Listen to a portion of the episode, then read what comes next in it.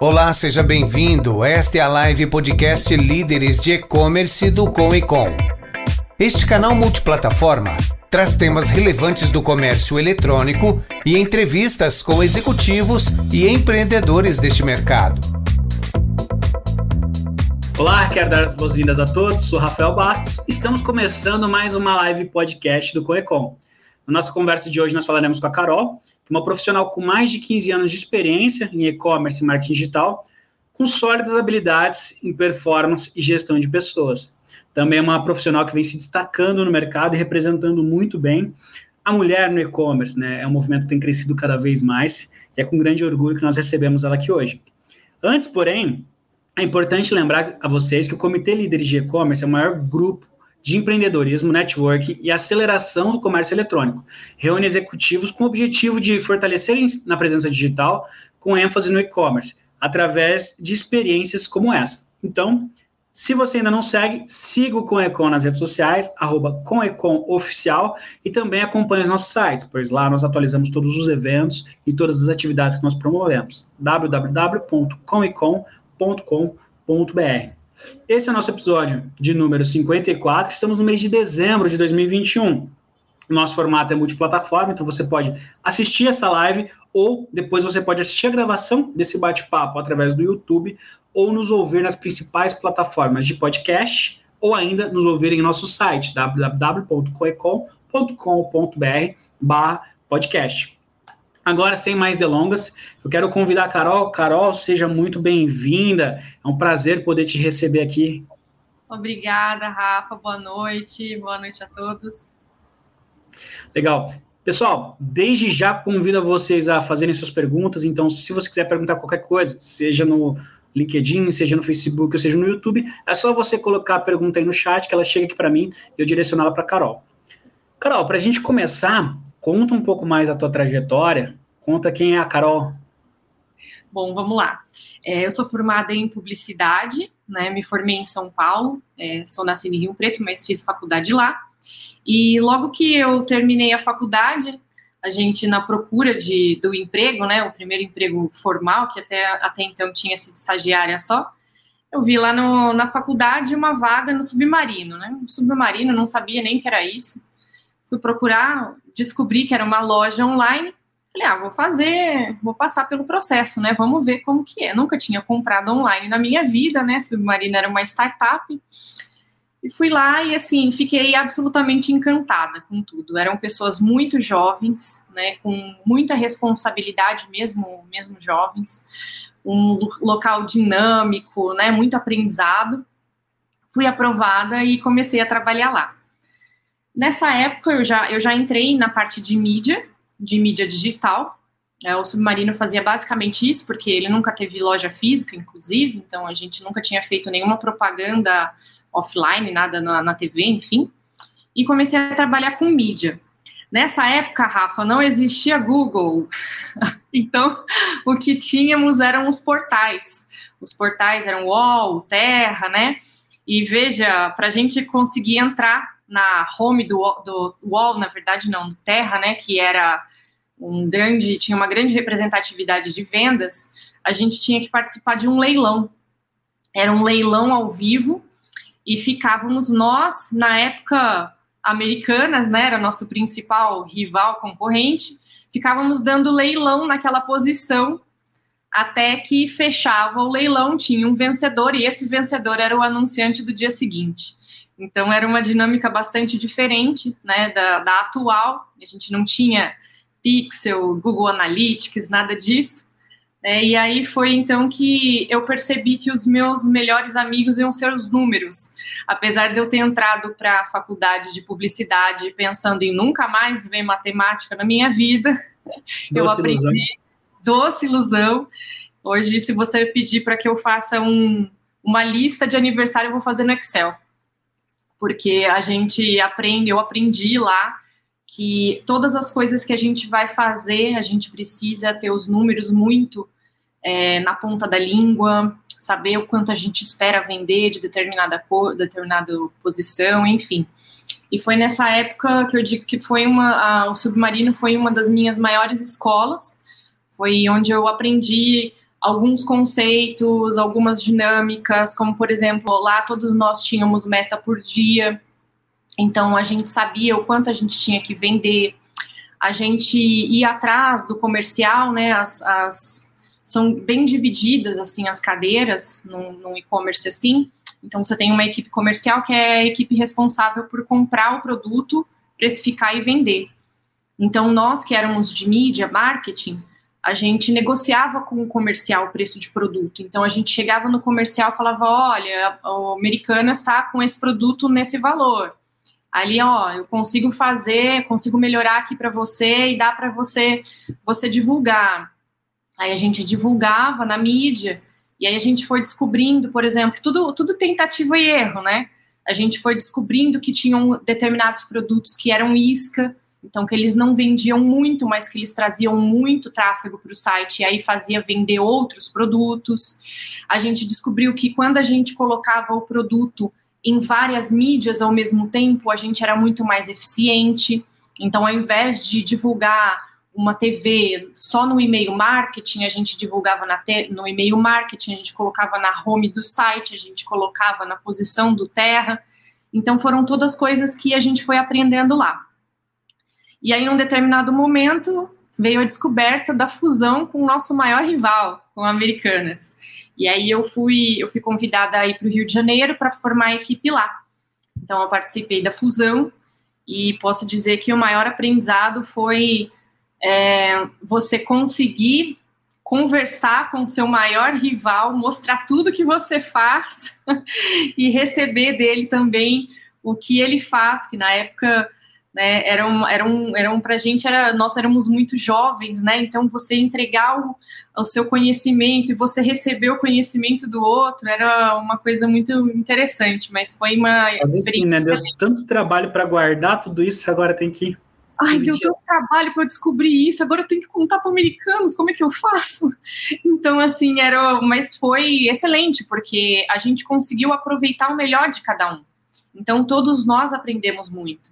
E foi nessa época, Americanas, né, liderada por um grupo que é bastante focado na, na, na venda, no, do desempenho, né, a gente aprendeu também que a gente tinha que antecipar as coisas, né? Então, todos os dias a gente tinha reunião para uma reunião muito breve de 10, 15 minutos para ver como que a gente estava, né, em relação à meta. E no escritório é, a, tinham TVs, né, TVs grandes com a meta do dia de cada uma das, das empresas, então a meta da Americanas, a meta do Submarino, a meta do Shoptime, e qual era o atingimento do dia, né? Qual era a projeção de atingimento do dia. Então o seu o seu chefe já chegava, Carol, quanto que você está fazendo hoje? Quanto que você já vendeu? Tanto. Quanto que você está projetando vender? Tanto. O que, que você vai fazer para mudar isso?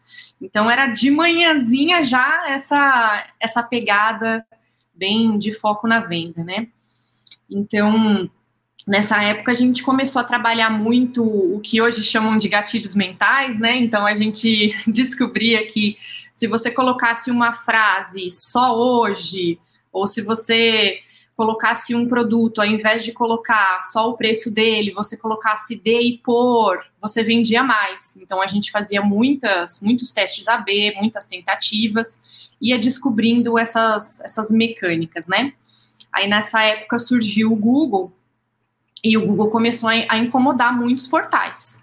Então os portais eles já tinham muito o, o conceito de funil e explicavam muito que a gente, eh, como anunciantes, não deveríamos deixar de anunciar nos portais, porque isso ia impactar né, o nosso resultado final depois de um certo tempo, porque o Google, inevitavelmente, tinha um retorno do investimento muito maior do que os portais, né?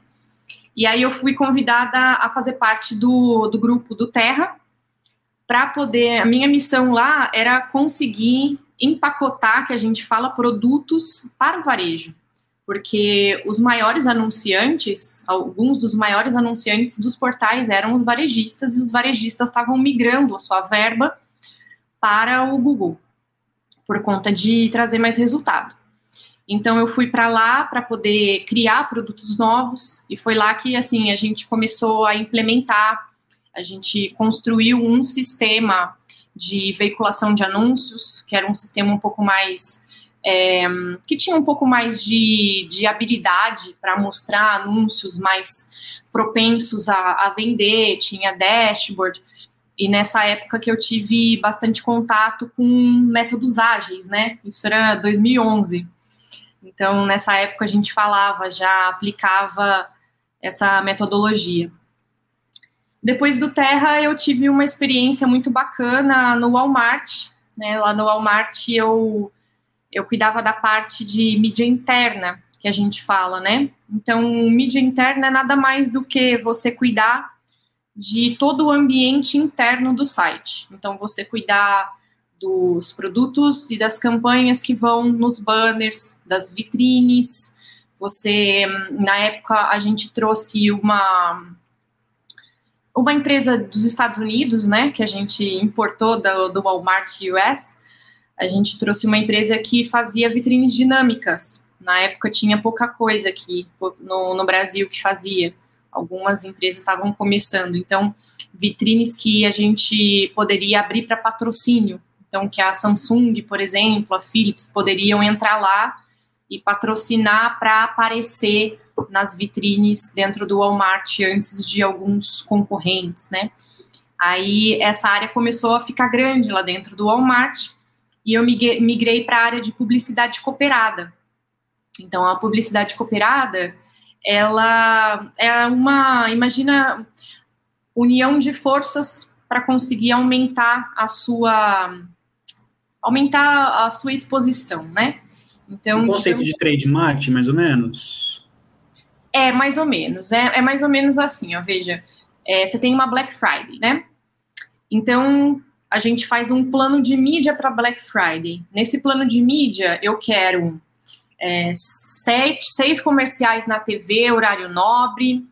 Eu quero colocar digital out of home eu quero fazer e-mail marketing, eu quero, enfim, você empacota, você vê todas as posições que você quer.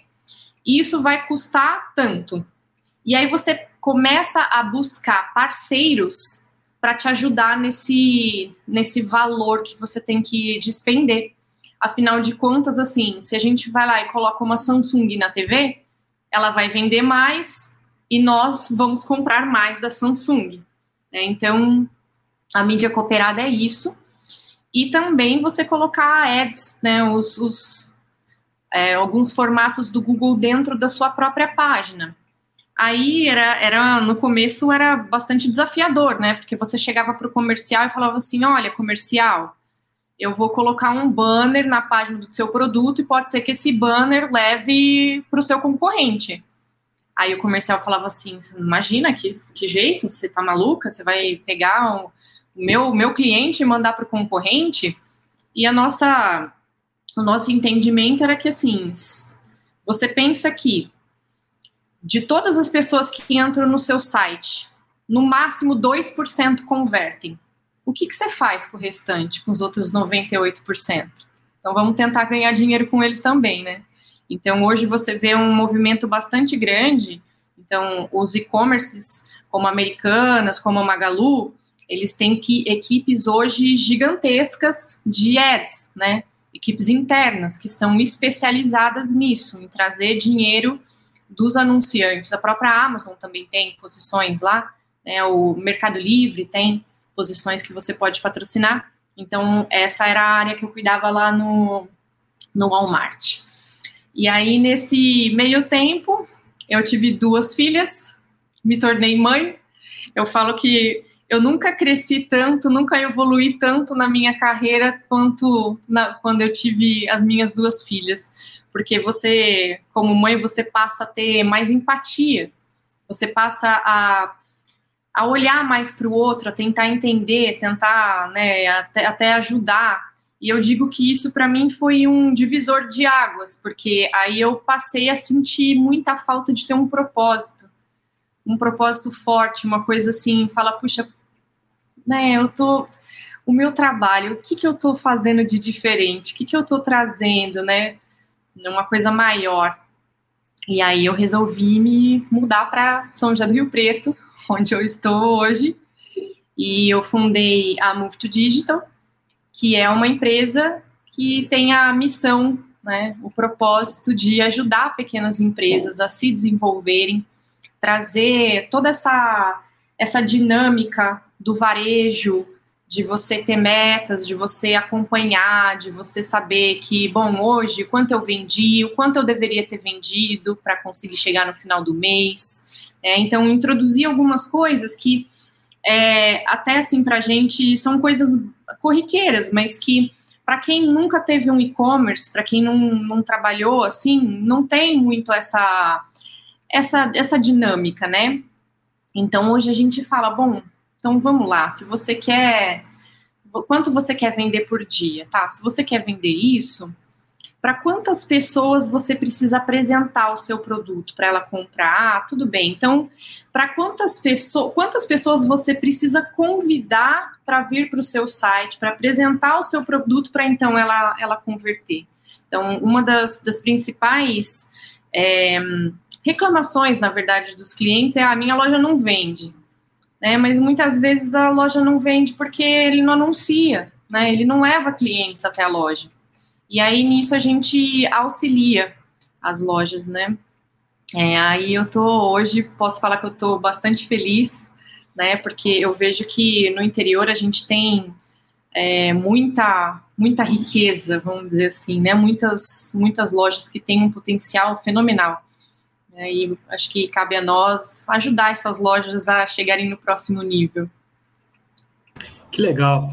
É, e é curioso isso, né? Porque esses dias, um lojista de Rio Preto, inclusive, veio me perguntar, falou, Rafael, ele achou que eu trabalhava com plataforma, eu não trabalho com plataforma. Eu falou, Rafael, eu não estou conseguindo vender, eu quero trocar de plataforma porque eu não estou conseguindo vender. Né? Eu, peraí, me explica um pouco mais, me conta um pouquinho. Ah, eu tô tendo. Eu não lembro agora, mas acho que era coisa de 2 mil ou 3 mil acessos mês que ele tinha. Ele eu não tô vendendo. E pera lá. É, você tem que entender que esse, essa quantidade de acessos é pífia, né? Assim, não, você não vai conseguir vender o que você precisa vender com o número de acessos que você tem. O teu problema não está na plataforma, o teu problema está na aquisição de, de tráfego, né? De acesso e tudo mais. Aí a gente ficou sem brincadeira, aquele dia eu fiquei praticamente o dia inteiro com ele conversando no WhatsApp, por áudio por, por texto, né? Até eu falei para ele, ó, eu não trabalho com plataforma, tá? Mas o teu problema não é plataforma, o teu problema é outro. Ah, então, acho que ainda tem um pouquinho de, dessa concepção das pessoas de olhar para o lado errado, né? De querer achar um, um, um problema que às vezes não está ali. É, é muito difícil assumir que, ah, eu não estou trazendo pessoas suficientes, eu não estou sendo tão atrativo para as pessoas, é, deve ser a plataforma, deve ser o meio de pagamento, deve estar com um problema aqui de, de, de aprovação de cartão, enfim.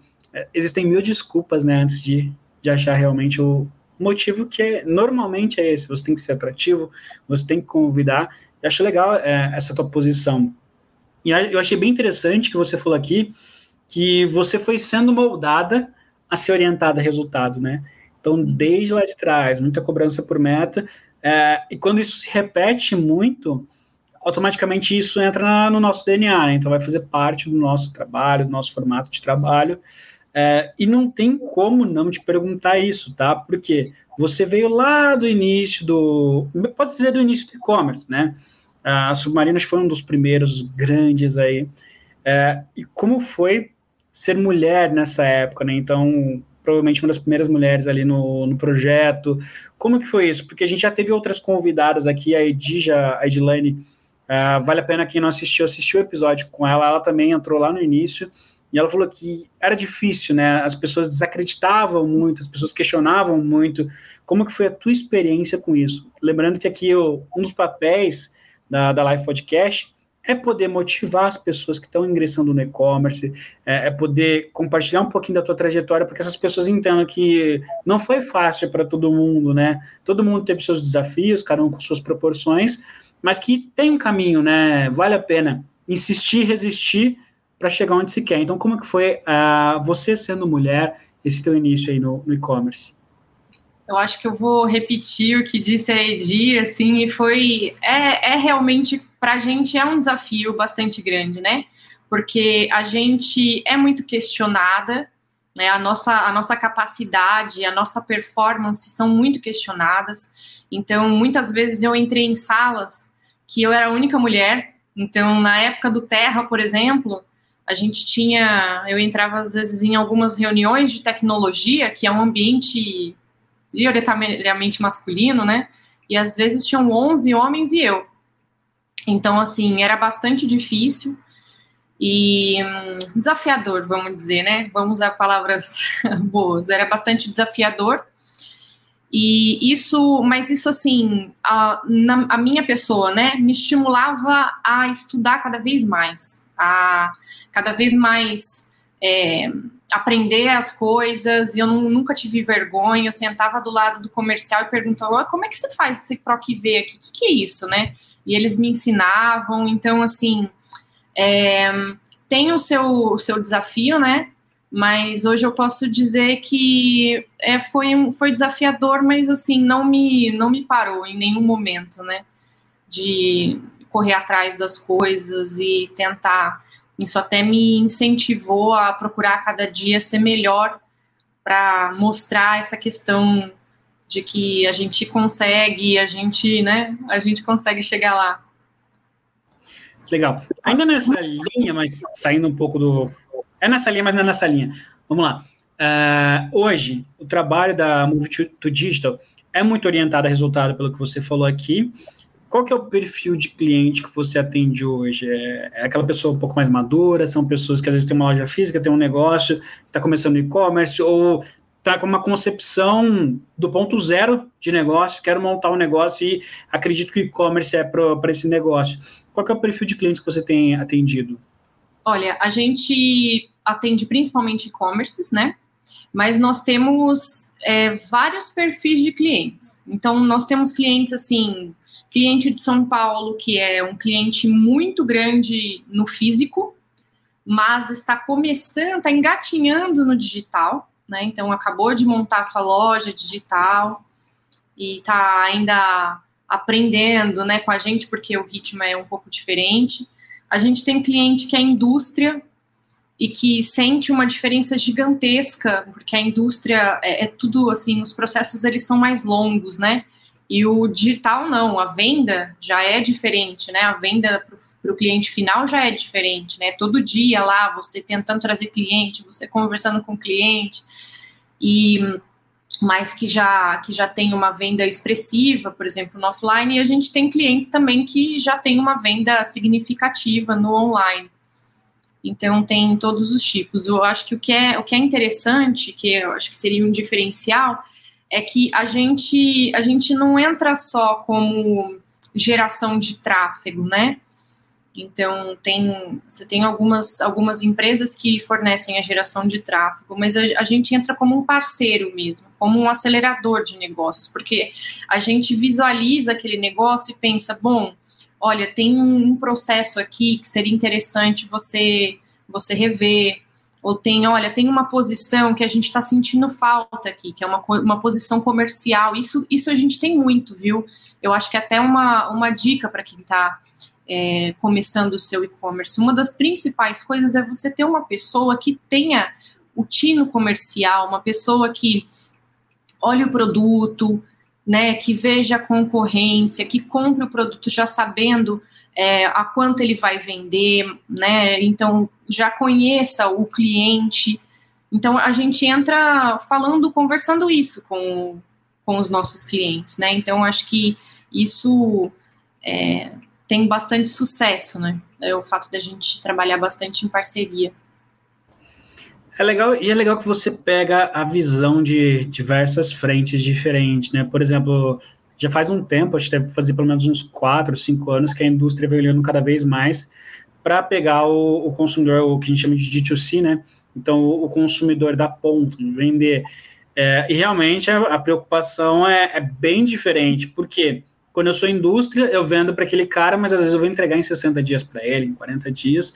É, ao mesmo tempo, que vem esse desafio do, da entrega imediata, principalmente quando se entra num marketplace ou num canal mais agressivo em questão de entrega, né? É, vem o outro ponto que eu tive um cliente que, que era indústria, o desafio era levar para o varejo, Uh, e quando ele olhou a primeira planilha financeira, ele falou, mas espera aí, a margem é essa aqui? É isso daqui? Quanto você quer que eu invista, né? Uh, então, também a margem é muito mais gorda, dizendo assim, né? Então, é um movimento que eu tenho, tenho observado, a gente tem, é evidente, né? Mas não é nem mais questão de, de observação. Já tem números que o e-commerce Brasil traz, que o próprio Coecom fala isso direto, a gente já realizou evento sobre a indústria no e-commerce, também a gente apoiou evento nesse sentido. É, só que ao mesmo tempo eu acho que a mentalidade é um pouco engessada, né? Então eu vou falar um pouco sobre cada tipo de perfil de clientes aí que você citou aqui. É, como que você é, poderia sugerir aí para alguém que a indústria está querendo entrar no, no e-commerce, está querendo explorar esse segmento? O que, que, você acha que seriam os primeiros passos para esse perfil de, de empresário, para ele ir e não se chocar tanto, tanto nos desafios quanto também nas coisas boas, né? Para ter um, um, equilíbrio e entrar de uma forma um pouco mais tranquila. Olha, eu acho que assim, é, a princípio, pensar enquanto ele pretende vender, né, e fazer um plano disso ao longo do tempo, né? Então isso já começa, já ajuda aquele, aquela indústria a ter uma expectativa, pelo menos, e trabalhar de acordo com aquilo. Então já é o primeiro, o primeiro passo, né? Porque a gente vê algumas indústrias, elas, elas fazem uma venda única, né? Então faz um plano, vende, então é uma dinâmica muito diferente eu acho que ter uma, um raciocínio de campanhas também é uma coisa bastante importante, né? Que é uma coisa que a gente usa muito no e-commerce e isso é, serve não só para as indústrias, mas como para qualquer outro e-commerce. O que, que significa isso? Você precisa selecionar produtos, assim como a indústria faz lançamentos, né? Então, eu vou fazer o lançamento da coleção X, da coleção Y. É que às vezes vou pensar assim, numa indústria moveleira, um produto às vezes fica cinco, sete anos lá né, naquele, naquela indústria, né? Então, essa, essa dinâmica de lançamento de coleção é uma coisa que você precisa fazer com frequência, a cada 15 dias no mínimo. Então, imagina que a cada 15 dias você tem que selecionar alguns produtos, você tem que empacotar esses produtos numa coleção e você tem que divulgá-los durante um determinado período, com, usando um argumento de, de compra. Depois daquilo, você vai e faz outra divulgação. Então, essa é uma dinâmica. Então, a primeira coisa acho que seria você ter uma meta definida para você ter um objetivo a alcançar. O segundo, você, você ter essa, esse planejamento em campanhas.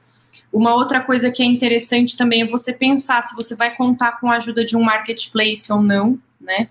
Porque a gente costuma usar bastante o marketplace para fazer é, teste, na verdade, do, do mercado, né? Então, porque muitas vezes você pensa que vai ser um produto que teu que vai arrebentar de vender e na verdade vai ser outro. Aí você se planeja para aquilo lá e aí você fica estocado, estoque é dinheiro parado, né? Então, use um marketplace antes de você construir um site até, use o seu marketplace como um teste de viabilidade. Então, cadastre seus produtos lá, entenda como que é o consumidor. Mas também tenha o seu site. Por quê? Porque não é legal a gente construir casa em terreno alugado, né? O cara, você está sujeito às regras que, que estiverem do lado de lá.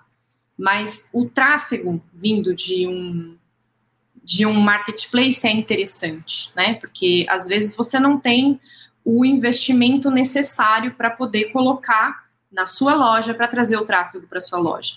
E aí vem um outro ponto. Prefiro um investimento muitas vezes a de repente a plataforma. Então, existem diversas plataformas no mercado que são plataformas mais acessíveis. Então, a gente tem inclusive uma plataforma da região, né, que é a Iroba. Então, você tem algumas outras então, eu vejo muitas empresas que de repente partem para uma plataforma mais robusta, mas aí não fica, não sobra dinheiro para fazer tráfego. Se você não levar o cliente até a sua loja, você não vai vender, né? Então, de repente, fazer esse, esse planejamento. E muita, muitos clientes, eles reclamam às vezes da taxa de comissão dos marketplaces, né? O que que acontece? É, a taxa de comissão, ela, ela pode ser alta, né? Mas você só paga se você vende. Então, se você fizer um plano bonitinho, contando, bom, eu vou, eu vou trazer isso, eu espero trazer isso de receita. É claro, como você nunca fez isso antes, vai ser um desafio você montar isso, né? Montar esse plano, mas você vai saber, eu vou trazer tanto de marketplace, eu vou investir tanto para trazer para minha própria loja, e aí você vai equilibrando até o momento que você vai encontrando uma coisa saudável, né? E acho que para a indústria, uma das coisas mais legais, né, de você ter o seu próprio site, é que você pode trabalhar a sua marca. Ninguém vai trabalhar a sua marca, você que vai. Então você pode trabalhar a sua marca no pacote que você vai entregar para o seu cliente, naquele, naquele produto.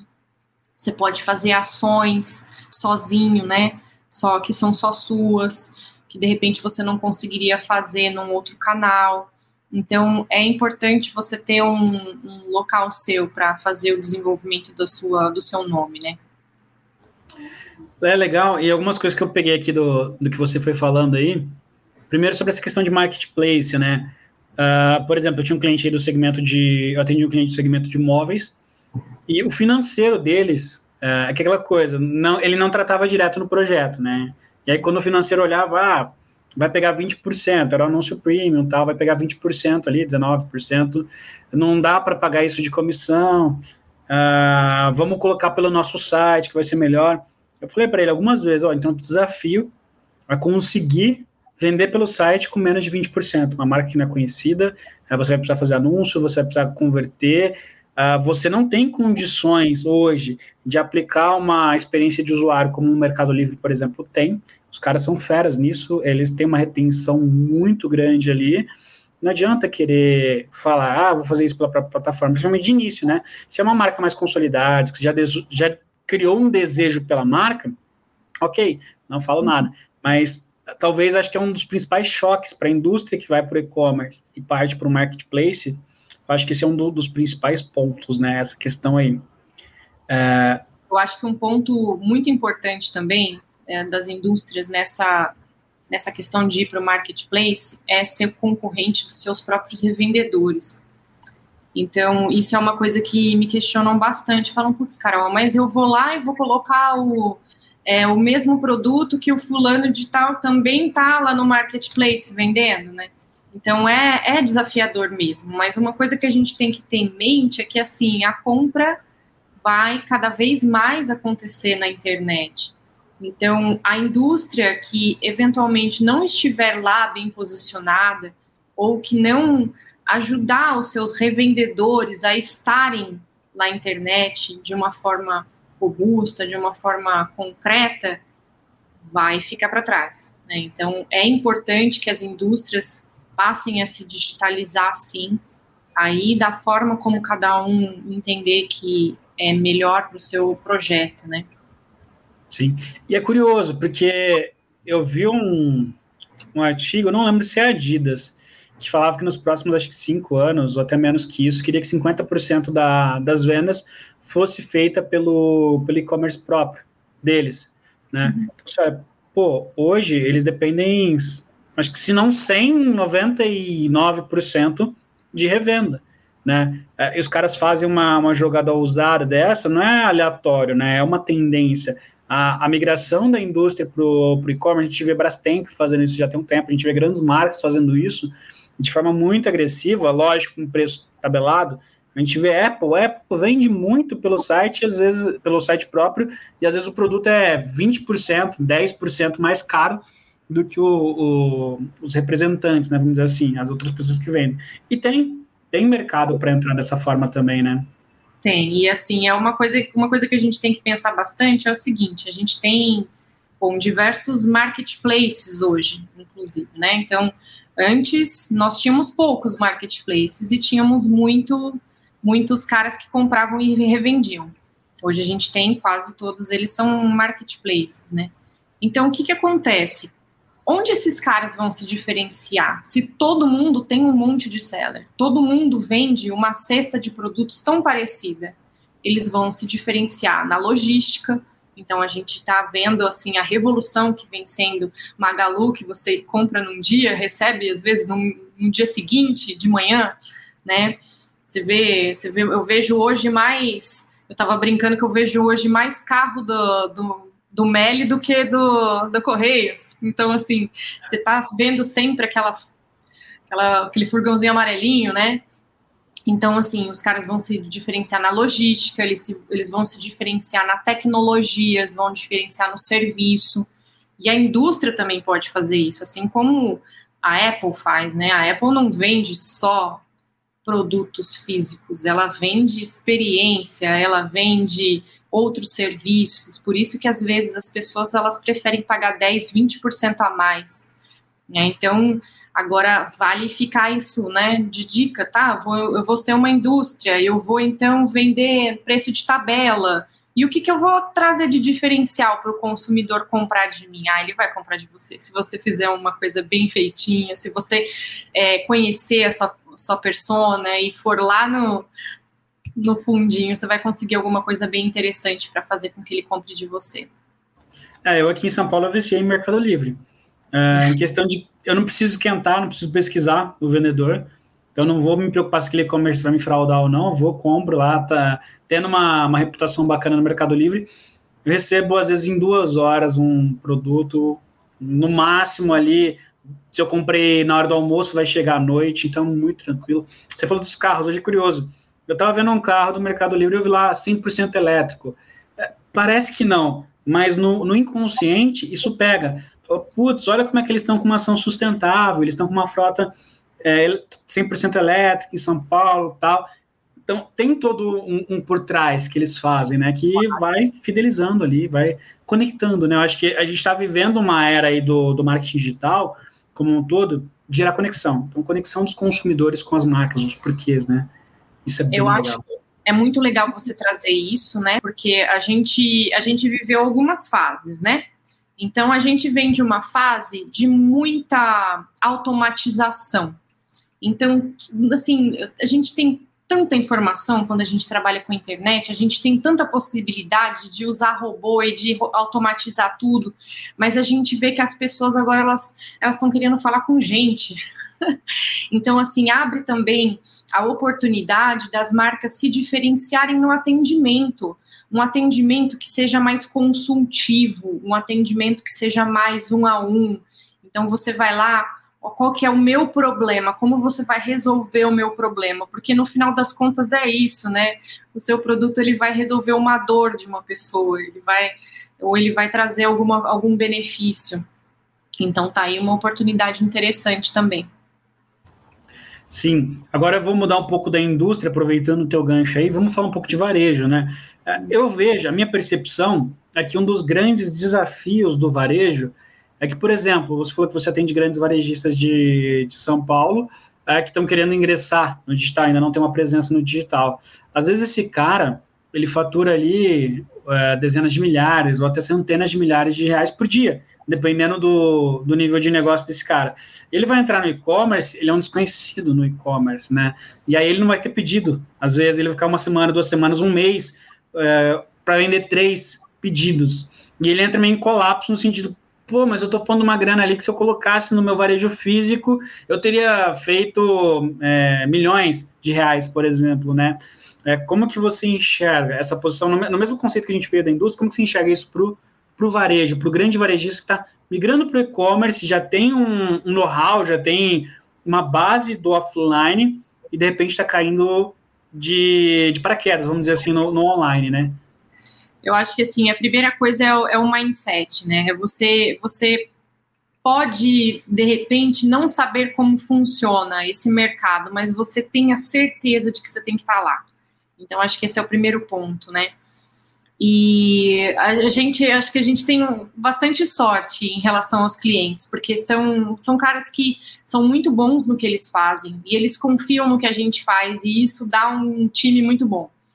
Então, assim, eles trazem muitas ideias, porque, poxa, eles são líderes nos negócios físicos deles, né?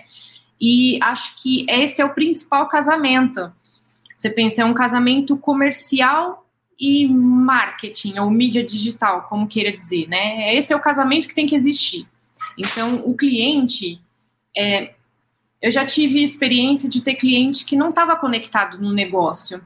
Se o cliente não não está conectado, ele não conhece muito bem o produto, ou ele não sabe o que ele quer vender, ou ele não sabe para quem ele quer vender, tá assim absolutamente complicada a situação. Agora, assim, se ele, ele conhece o produto dele, ele conhece para quem ele vende, ele conhece as estratégias, ele está disposto a tentar, ele sabe que a gente vai, no, no, no começo, a gente vai aprender juntos, porque se alguém chegar para você e falar assim, ó, você vai começar vendendo milhões, não, assim, é muito, é muito difícil que isso aconteça, né? Você vai aprendendo aos poucos, as o Google ele demora um certo tempo para gerar aprendizado, Facebook, então você vai vendo que, poxa, se você anuncia desse jeito dá certo, do jeito do outro não dá certo. Então, acho que é disposição, tentativa e erro, isso é tudo é mindset, né? A orientação de que você está começando uma coisa um pouco nova, né? Porque é bem diferente do, do tradicional.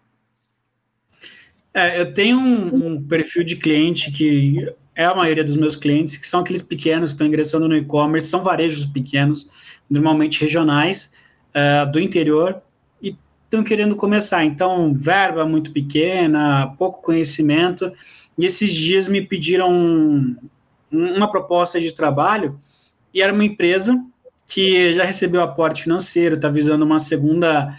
Uh, é, busca para o capital. Então, uma mentalidade muito maior. E aí eu fui preparar e eu, putz, mas eu vou colocar isso daqui, o cara não vai entender, vai ser aquela coisa. Eu joguei tudo no papel, cara. Tá bom, vamos começar. Não, não questionou valores, não questionou nada, só falou, vai dar certo? Então, ok. Então, isso que você falou, eu acho muito legal. Esse foi dos primeiros clientes que eu experimentei isso, sabe? Quando a pessoa confia 100%. Não, ó, tá ali, tá na tua mão. Se você falar que vai, beleza, você só tem que me entregar, né? Eu topo, só que você só tem que me entregar. Eu acho isso sensacional. É, essa maturidade que muitos empresários estão é, criando, é, esse período que a gente está vivendo aí de, dos últimos dois anos, sem dúvida, é um acelerador para isso, né? Então a gente viu muito, é, infelizmente, muitas empresas fechando as portas, é, muitas empresas grandes que só tinham o varejo físico tendo seus resultados negativos, talvez pela primeira vez na, na história, porque não podia funcionar. Então todo mundo olhou para o e-commerce, todo mundo passou a acreditar mais no e-commerce, né? Uh, a um ponto que também ficou muito mais desafiador, mais desafiador. Então eu vejo uh, a gente vinha numa febre muito grande de tráfego pago, por exemplo, né? Então a galera, ah, tráfego pago é a solução, é só eu fazer anúncio no Facebook e no Instagram que eu vou vender. De repente, com a pandemia, todo mundo entrou no tráfego pago. Então, aquele lojista que tinha 500 reais por mês, 200 reais por mês, 100 reais por mês, ele começou a comprar anúncio. E, ao mesmo tempo, entrou LGPD, então você tinha uma, um filtro muito menor, né, para você poder explorar os anúncios, ficou tudo mais caro, o resultado ficou muito mais raso, então a gente já não consegue mais ter a mesma performance que a gente tinha antes, e se tornou um desafio muito grande, né? É, como que você enxergou é, essa questão. Então, a gente falou ali sobre a conscientização, né, dessas pessoas que entram, elas passam a confiar em você, porque você tem esse conhecimento digital, então a gente reforça a importância de vai entender um pouco mais, vai conhecer um pouco mais, é, ver onde você está colocando o pé, né? Ao ponto que também veio esse desafio onde as coisas mudaram totalmente. Então, aquilo que era praticamente a salvação de todo mundo se tornou um grande desafio, né? Como você enxerga isso? Olha, para a gente isso é, isso é uma, na verdade, uma oportunidade gigantesca. O que, assim, do, do ponto de vista, assim, de profissional, a gente precisa profissionalizar mais gente. Eu vejo que isso hoje é, um, é uma questão de extrema urgência. Então, a gente precisa de. É, porque é, são relativamente poucas pessoas que fazem né, isso que a gente faz. Então, você tem muita necessidade de gente para fazer isso, porque o mercado ele deu um salto, né? Como você disse. Então, muitas pessoas que pegavam aquele, aquele investimento e conseguiam gerar um, um, valor legal com aquilo de venda, hoje não conseguem mais, porque você imagina, a gente tinha 10 lojas dentro do Instagram. Depois da pandemia, a gente tem 1.900 lojas no Instagram. Então a concorrência ficou muito grande, você inflacionou, você tem muito mais gente é, disputando a atenção das pessoas, você tem a LGPD, então você precisa começar a fazer com profissionais é, especialistas naquilo, né? E isso é difícil de achar.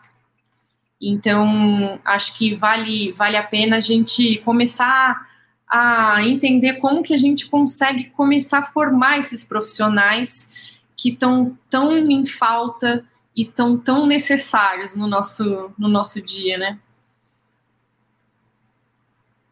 Sim, sim.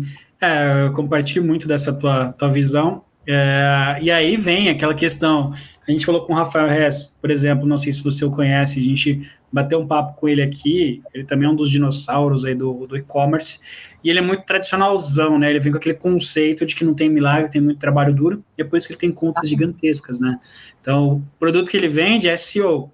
E ele fala: para um cliente começar a trabalhar com ele, tem que ter no mínimo 200 mil sessões mês que ele vai levar lá para 5 milhões, 10 milhões, é, são contratos bem altos, né? Ele fala, agora a gente consegue construir base, agora a gente consegue trabalhar um pouco é, a cabeça do empresário para olhar no médio e longo prazo, né? É o que vai fazer subsistir o negócio dessas empresas e é o que vai tornar barato no futuro, porque quando você pega um investimento desse e dilui pelo, pelo volume de acessos, pelo volume de vendas, ele se torna muito mais interessante, né? É, a gente, assim, a gente inclusive fala para os nossos clientes essa questão do valor de investimento, né? Então, pensa, você é, às vezes está investindo 10 reais por dia, quanto você espera de trazer de venda com 10 reais por dia de investimento, né? Então, às vezes as pessoas elas estabelecem uma expectativa muito alta com uma ideia de retorno muito alto e não trabalhamos com milagres, né? É tudo pedacinho por pedacinho que a gente vai construindo, que a gente vai entendendo a conta, que a gente vai começando a gerar resultado, mas a gente precisa de um, de um valor de investimento nas, nas mídias, nas plataformas, né?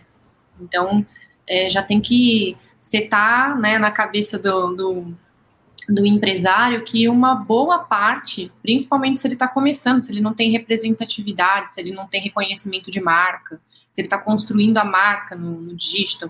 Então, ele tem que pegar uma, uma, uma pessoa, ou enfim, uma empresa de confiança que saiba trabalhar o funil, que saiba que tem que se criar uma campanha de topo de funil para gerar tráfego, que tem que criar uma campanha de engajamento, que tem que criar uma campanha de conversão e que elas têm que você tem que ir movimentando as, os seus clientes de um um lugar para outro. Então, assim, você precisa questionar bastante, né, quem está fazendo para você, para ter a certeza de que essa pessoa tem a, a habilidade para poder trazer, né?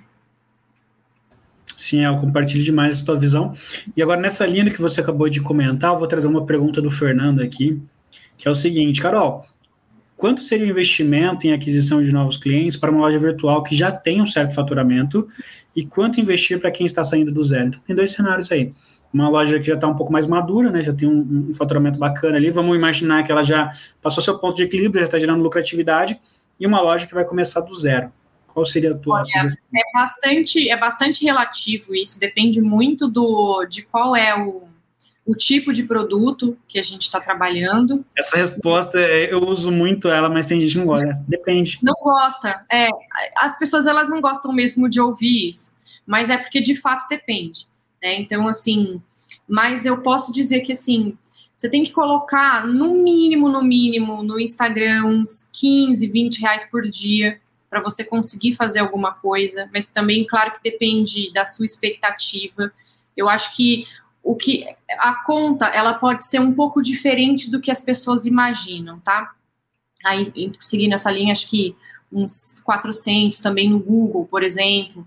Não desistir do e-mail marketing, gente. Todo mundo fala que o e-mail marketing não funciona mais, porque ninguém lê e-mail, mas o e-mail marketing, ele no geral representa até de 10% a mais da receita de um e-commerce, de um e-commerce grande, tá? Então não desistam dele é, muito menos dos da parte de, de você de remarketing, né, de retargeting. também é importante.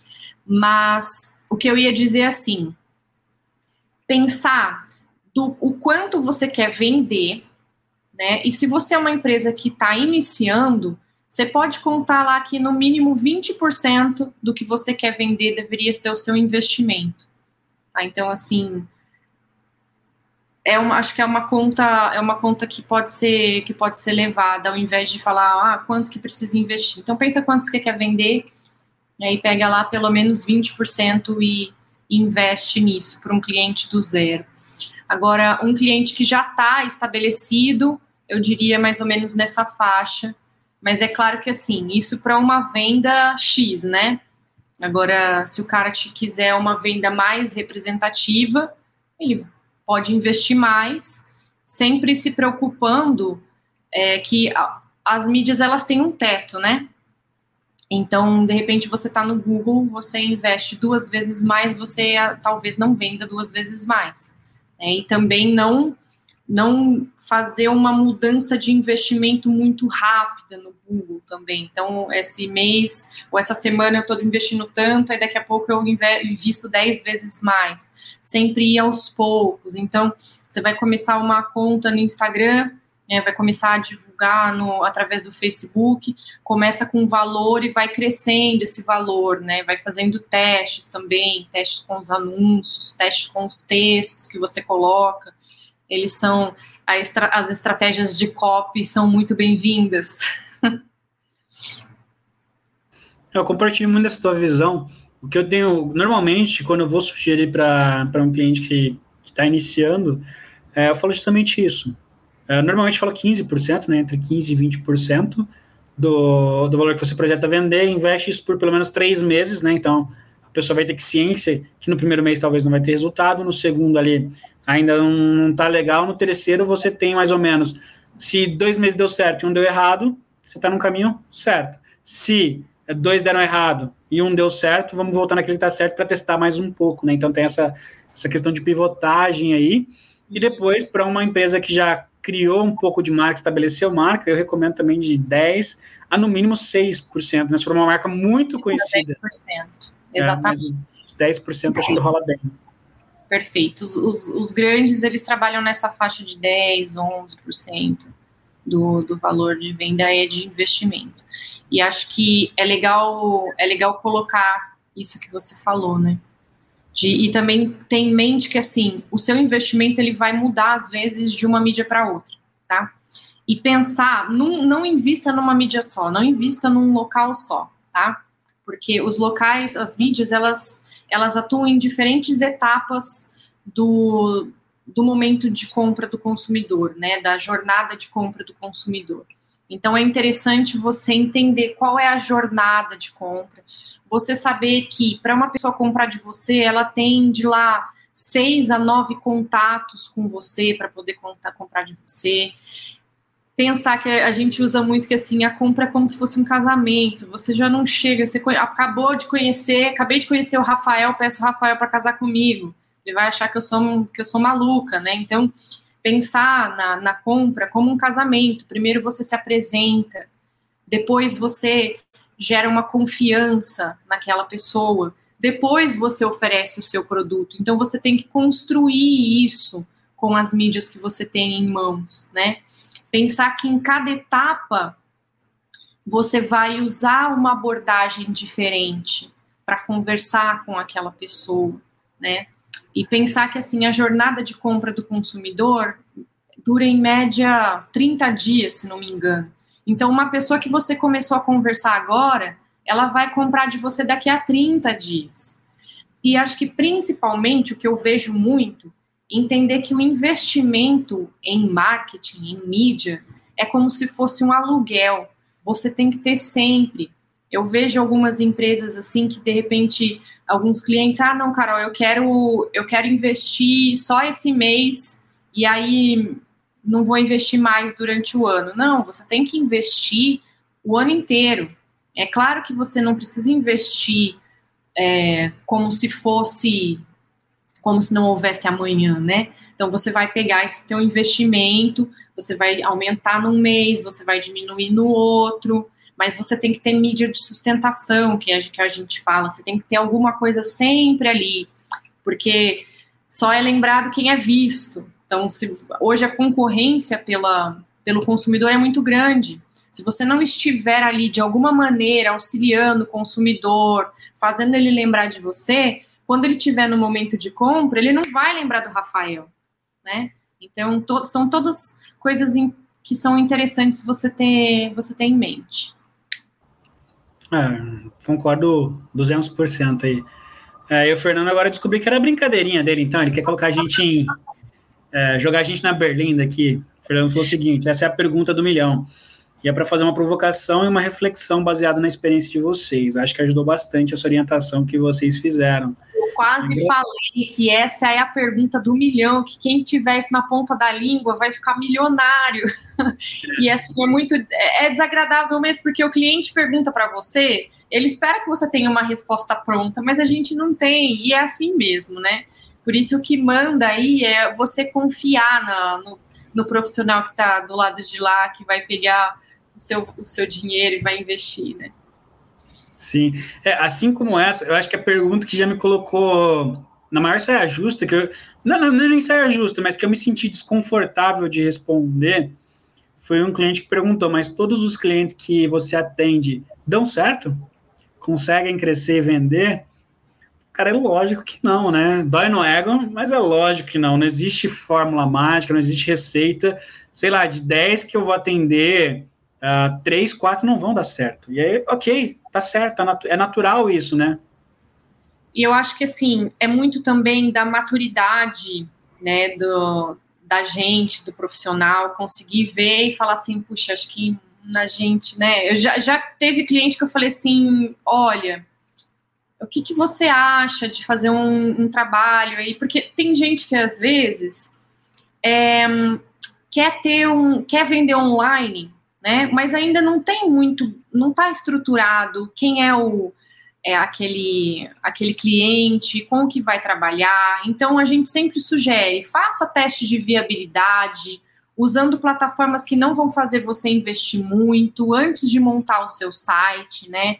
Entenda se aquele produto ou aquele serviço que você está querendo vender, se ele é desejável, se ele é, se é escalável, se ele vai te trazer retorno. Então, coloca no, no marketplace, testa, aí você já tem um pouco mais de, de repente, de conhecimento para poder, putz, eu, eu gostei disso aqui. E às vezes você vai ter até insights que vão te fazer mudar completamente de ideia. Vai falar assim, putz, eu estava pensando em, em, em, vender tênis, mas nessa tentativa de vender tênis no Mercado Livre, eu descobri que, putz, vender botinha antiderrapante vai ser muito mais lucrativo para mim. E aí você monta uma loja de botinha antiderrapante.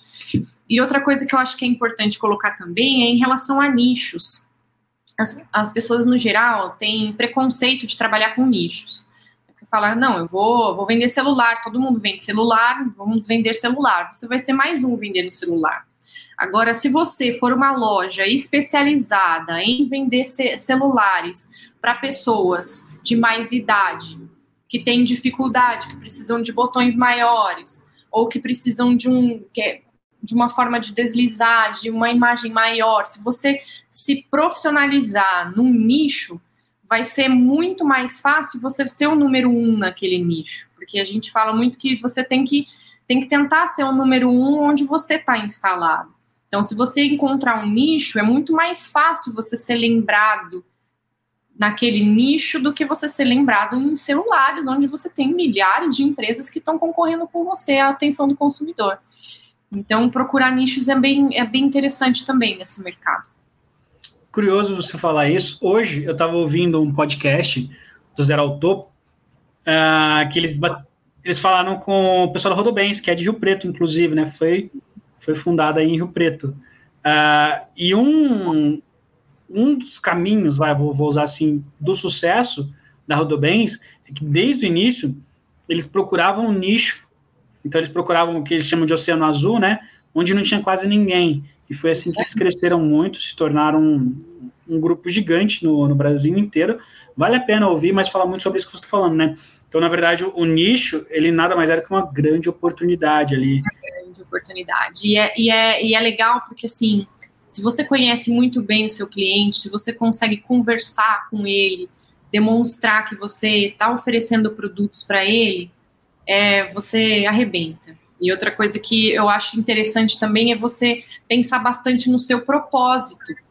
Então, a gente tem ferramentas hoje, como o Golden Circle, por exemplo, é, que você monta para você encontrar o seu propósito, porque a partir do momento que você sabe qual é o seu propósito, para que você existe, você começa a embarcar outros tipos de serviço e produtos dentro daquela mesma aquela mesma seara, sabe?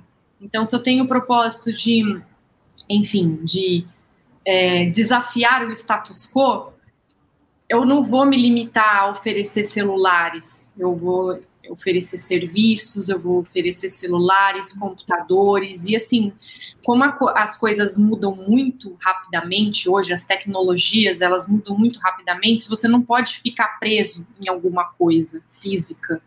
Então, imagina se a Apple estivesse presa no celular, desenvolvendo sempre o melhor celular. Ela não traria, não traria gadgets, né? não traria outros. não traria um paninho para limpar a tela que custa 20 dólares e está esgotado acho que até fevereiro. Então, porque ela trabalha algo muito maior. Ela, ela move pessoas, ela faz com que as pessoas se apaixonem porque ela tem um propósito muito bem definido. E ela trabalha para esse propósito, ela não trabalha para o produto, né? Então, essa mudança de mentalidade também é importante para as empresas. E é muito louco isso. Eu fiz a brincadeira aqui com um paninho, mas é verdade. Eles vendem um paninho para polir a tela que eles falam, né?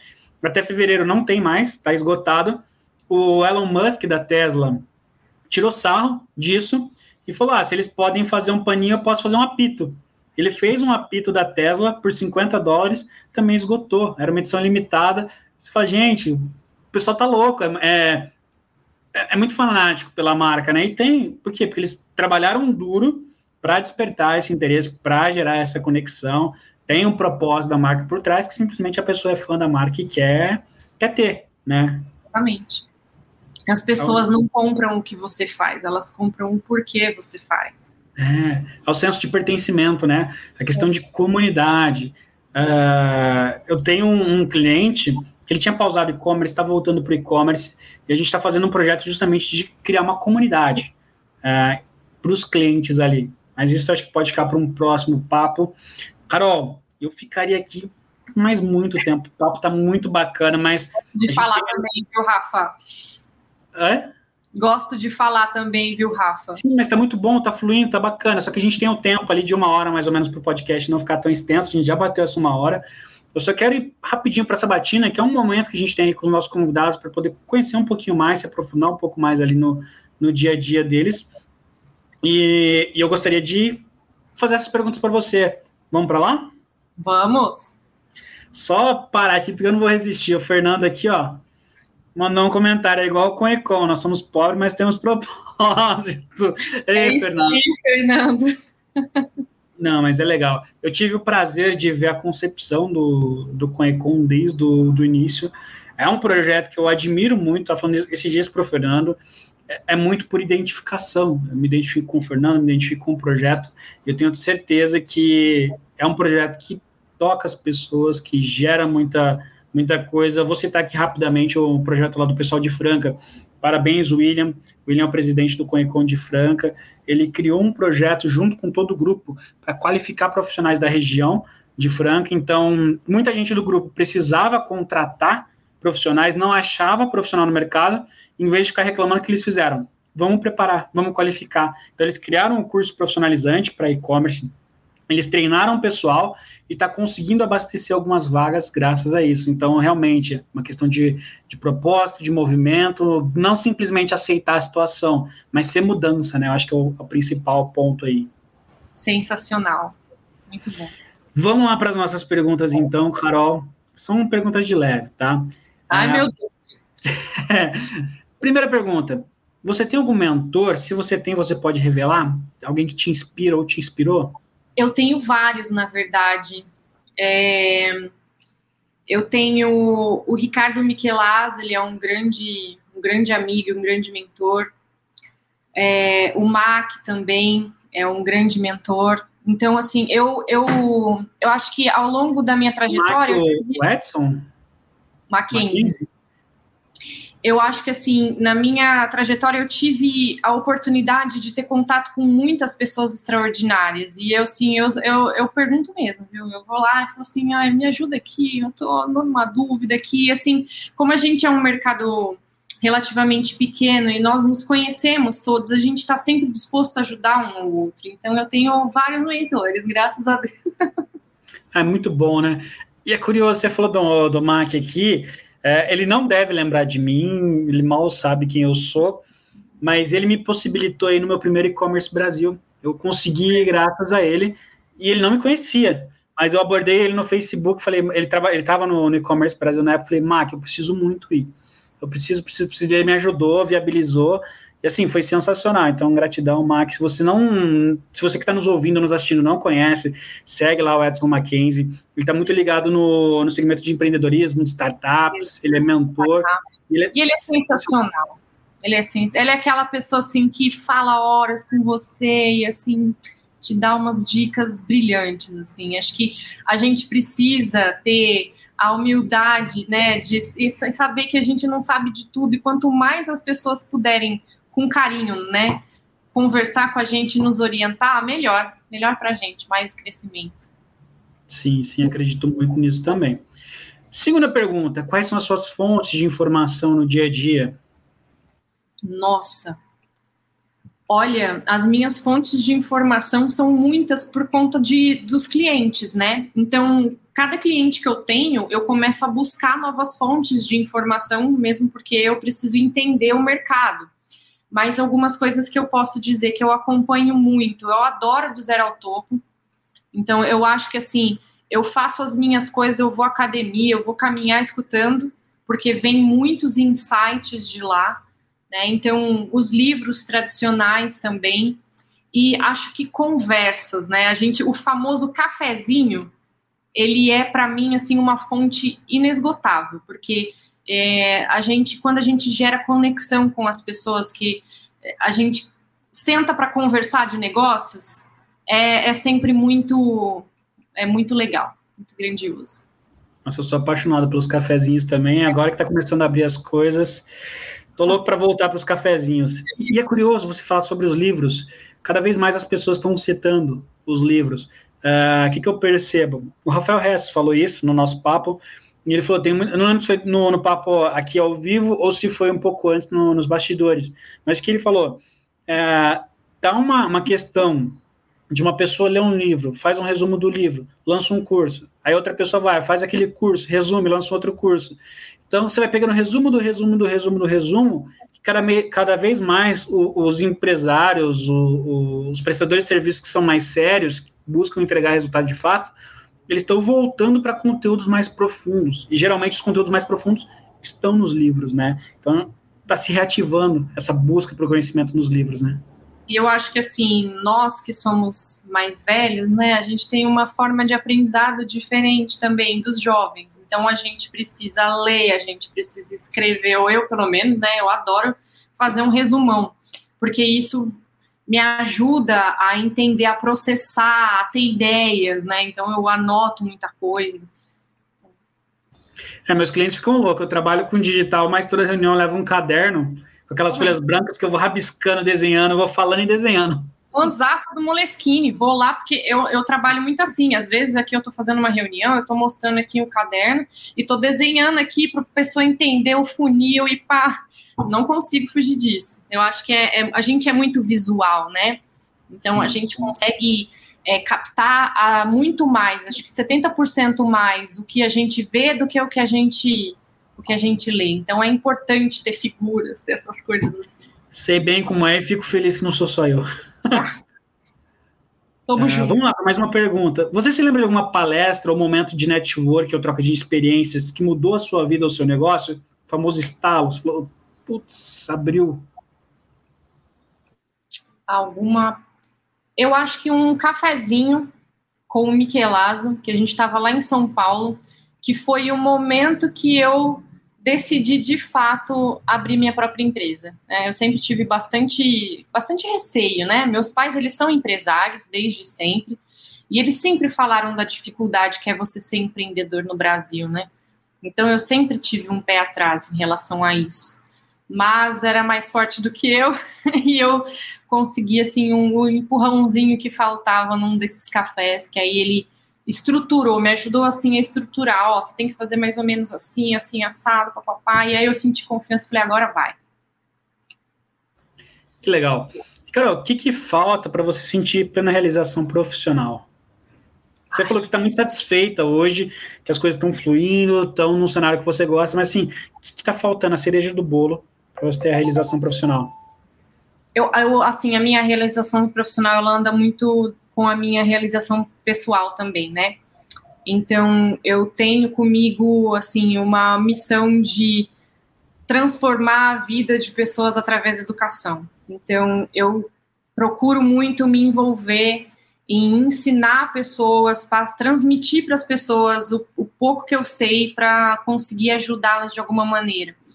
Então, eu estou aí quase entrando num projeto bem bacana de ajudar mulheres empreendedoras a se desenvolverem profissionalmente, a lançarem os seus negócios, seus pequenos negócios de onde vão tirar o seu sustento e muitas vezes sair de uma de uma realidade de dificuldade, né? Então, acho que quando eu conseguir fazer isso, quando eu conseguir depois abraçar alguém e falar, Carol, você me ajudou assim, eu falei, nossa, eu vou ficar assim, grata para sempre. Conta com a gente, conta com o e vamos realizar isso daí, viu? Vamos lá. Para finalizar, Carol, qual seria a tua dica de ouro? A gente sabe que não existe uma dica de ouro, mas qual seria a tua dica de ouro aí para quem está nos ouvindo ou nos assistindo? Conheça profundamente o seu negócio, o seu cliente e vá com tudo, porque assim, se você tem essas duas coisas, é certo que o sucesso vai vir e o propósito, né? Não esqueçamos do propósito. Carol, sensacional, gostei demais de bater esse papo com você. Tomei vários insights aqui também, tomei nota de muita coisa. É, rolou, rolou uma conexão de pensamento. Isso me deixa feliz porque, pô, tô no caminho certo. Uma pessoa que tem bem mais experiência aqui, eu tenho bem mais vivência aqui aí no e-commerce, tá pensando, tá enxergando as mesmas coisas, significa que a gente está no caminho certo. Então, muito obrigado. É, pessoal, vocês que nos assistiram, que estão nos ouvindo aí, vocês puderam ver a trajetória da Carol. Começou lá atrás, quando o e-commerce estava começando, veio com todos os desafios, uh, participou da criação, na verdade, de muitas estratégias aí, né? A gente viu a parte, toda a parte de mídia, como que foi evoluindo de acordo com a necessidade, quando os grandes players vieram, como o Google, por exemplo, uh, gerou uma demanda de se criar algo novo.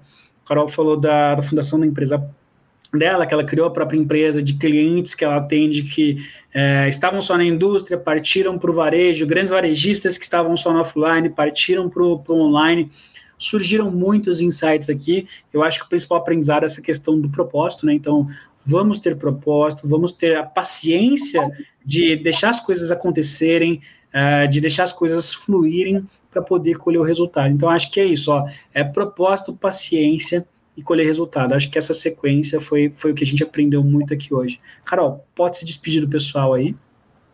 Gente, obrigada. Espero que tenha sido proveitoso e vocês têm aí o meu contato, meu Instagram, então o que precisarem, vamos conversar e obrigada pela oportunidade, viu, Rafa? Gostei muito do papo, foi muito bom. Foi proveitoso demais. É, com certeza inspirou muita gente que vai nos assistir depois também, que vai nos ouvir depois, vai inspirar muita gente, vai inspirar muita mulher que está entrando aí no, no e-commerce. Esse movimento está muito forte, é muito bacana. É, o Conecom apoia muito esse movimento também. Vamos trazer mais mulheres para o e-commerce, estamos precisando disso. E assim, muito obrigado. Com certeza a gente vai ter um segundo papo, tem muita coisa que a gente não conseguiu falar aqui, que a gente vai falar uh, em outros papos, em outras oportunidades. Muito obrigado mesmo, em meu nome, em nome do Coecom também. Pessoal que nos assistiu até aqui, meu muito obrigado a vocês também que nos acompanharam. Para você que está assistindo a gravação ou nos ouvindo no podcast também, muito obrigado.